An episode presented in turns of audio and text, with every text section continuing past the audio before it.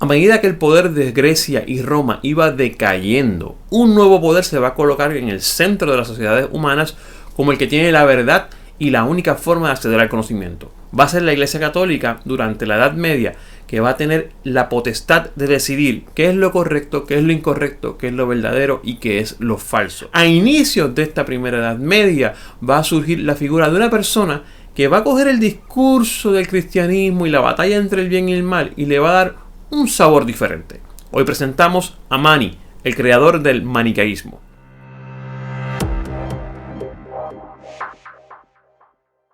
Hola, saludos a todos y si eres nuevo en el canal, mi nombre es Alexis León, un profesor de Humanidades y Psicología en Puerto Rico. Y antes de comenzar con el video del maniqueísmo, quiero pedirte que si te gustan estos videos te suscribas a mi canal de YouTube y también prendas las notificaciones.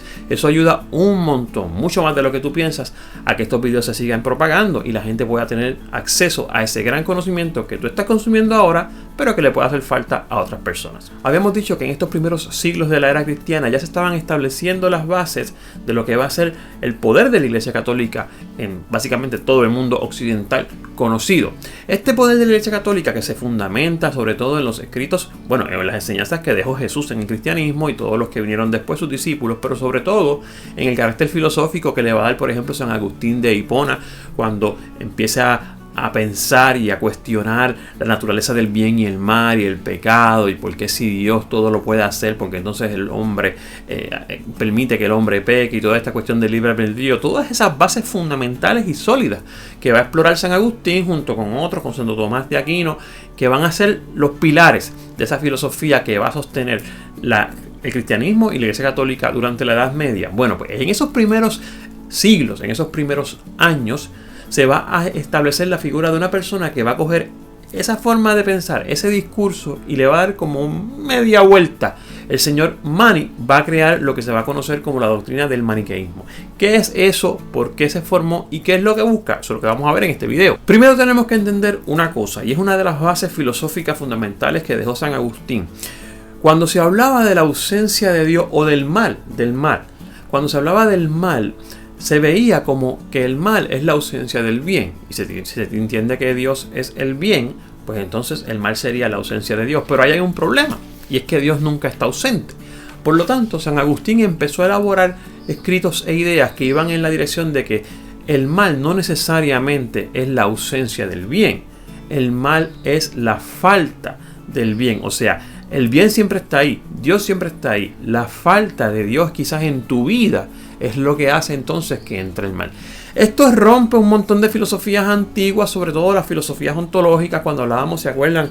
Que hablábamos de Parménides y del ser y que cuando algo no es pues no puede ser. Eso es un regulo que pueden ver en un video anterior, se los coloco por aquí y también el enlace en la descripción del video por si lo quieren ver. Esto da un nuevo giro, porque ahora no necesariamente es que una cosa significa la otra, o sea, en, en criterios opuestos o excluyentes, o sea, si no hay bien entonces es que existe el mal. No, Dios siempre va a existir. Es la ausencia de ese Dios, de esa, de, esa, de esa caridad de Dios o de ese acercamiento hacia ese Dios lo que hace entonces que entre el mal. O sea que aun cuando entra el mal, quizás todavía existe el bien. Es el hombre el que tiene la potestad o ese, esa necesidad de afinarse más bien con el bien. Más o menos por ahí van las ideas de San Agustín. Usted puede ver más videos de San Agustín. Le voy a dejar un documental muy bueno en español aquí en la descripción del video para que lo puedan accesar también. Muy bueno documental de San Agustín, pero hoy nos interesa Mani.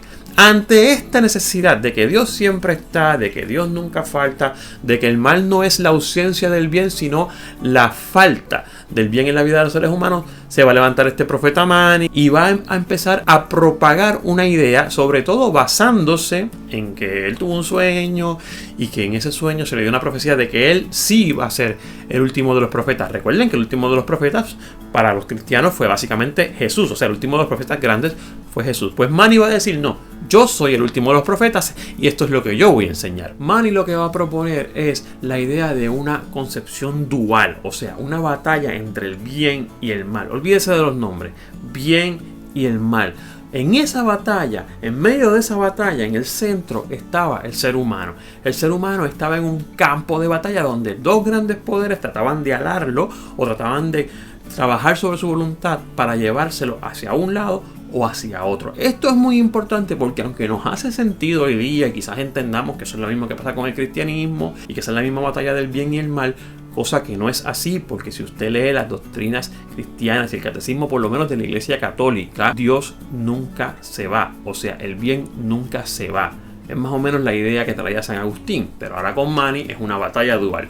Dios sí se puede ir si usted escoge el mal y el mal se puede ir si usted escoge a Dios. Dos conceptos bien importantes van a salir con estas ideas que va a traer Mani, el concepto de los aliados y los oyentes.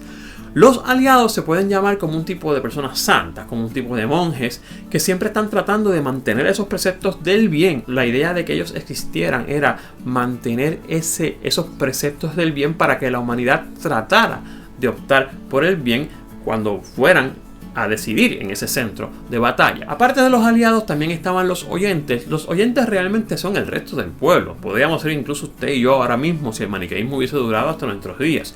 Los oyentes es el resto del pueblo que lo que tiene que hacer es obviamente tratar de elegir mejor, o sea, elegir el bien, pero bien importante, dándole apoyo siempre a los aliados. Quiero que vean en esta opción como siempre, al igual que con el cristianismo, la ayuda del ser humano o la inclinación del ser humano debe ser hacia el bien y no hacia el mal. Lo único que Manny decía que los dos tienen igual cantidad de fuerza, que los seres humanos no somos entonces completamente responsables de nuestros actos malos, porque nuestros actos malos no son otra cosa que el poder que ejerce ese mal sobre nuestra voluntad. Nosotros no somos dueños completamente de nuestros actos malos, así que se nos puede un poco relevar de esa decisión y relevar de las consecuencias que tengan nuestras decisiones malas. Eso es muy importante porque esa doctrina del maniqueísmo o esa batalla dual y esa cuestión de que el ser humano está en el centro de la lucha y que el ser humano elige muchas veces por un lado o por otro, se va a traer y se va a aplicar a otras disciplinas de la vida, la psicología, sobre todo la política,